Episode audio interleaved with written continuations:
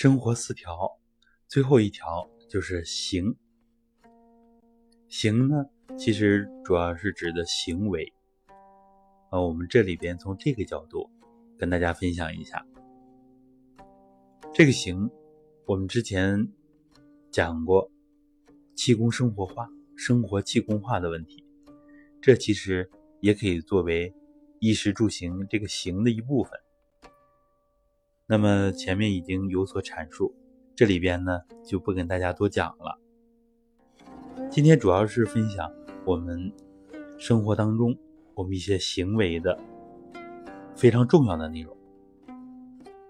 首先呢，就是不要有害人之心，也不要有嗔恨之念，因为这样的心理都是负面的情绪、负面的心理活动。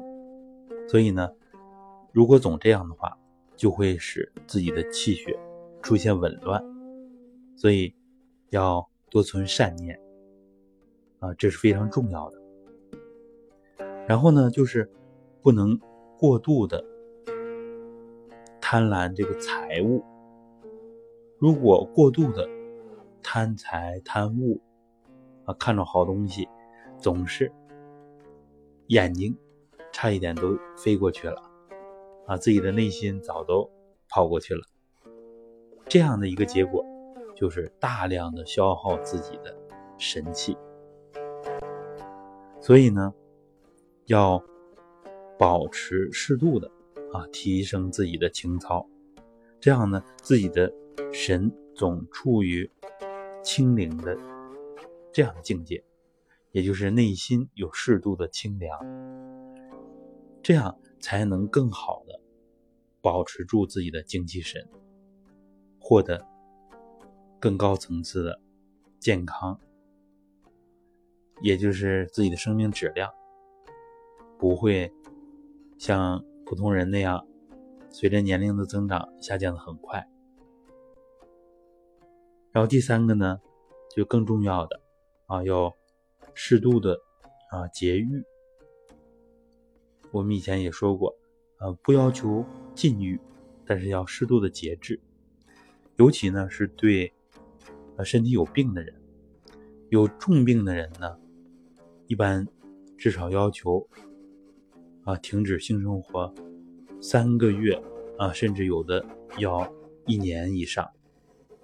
那就是因为，如果病非常重的，那么实际上元气。精气已经消耗的很厉害了，所以这个时候一定要节约精力，这样配合上练功和其他的一些调理的方法，其他一些疗法才会有更好的效果。因为这个精呢，是我们人体的本钱。嗯，一般呢练功会提高普通人的健康水平。然后呢，精气也变得充足了，呃，我们各方面的能力都在提升，但是这个时候反而不能够像西方人那样纵欲。纵欲的话呢，因为普通人我们调动气的能力增强了，所以补自己精气的能力增强了，那么消耗的时候，啊，相当于这个吞吐量也增大了。所以要比普通人消耗的更多。然后，古代养生家也讲过“春一秋二夏三冬藏”。当然，这个一般人呢都很难做到。不过呢，我们要知道这个原则，尤其是身体比较差的时候，这个时候要懂得保养自己。因为练功呢还有更高的追求，比如说。把精气固好之后，我们从面色就能看得出来，气色很好，然后皮肤呢很细腻、很光洁，这就是啊精足的好处。我们以前也讲过，炼精化气有很大的作用，提升自己的生命力。传统里边也说，精足不思欲，气足不思食，神足。不思眠，为什么传统里边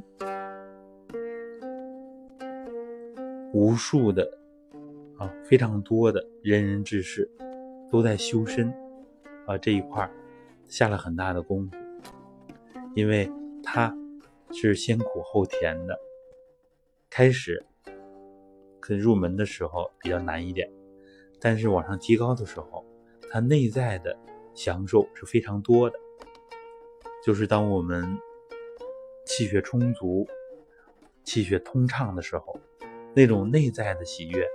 内在的充实感是非常不一样的，所以我们也总说孟子的一句话叫“充实之谓美”，就是练功之后提升了身心素质，这样这种内在的美，实际上它比普通人要提升一个量级。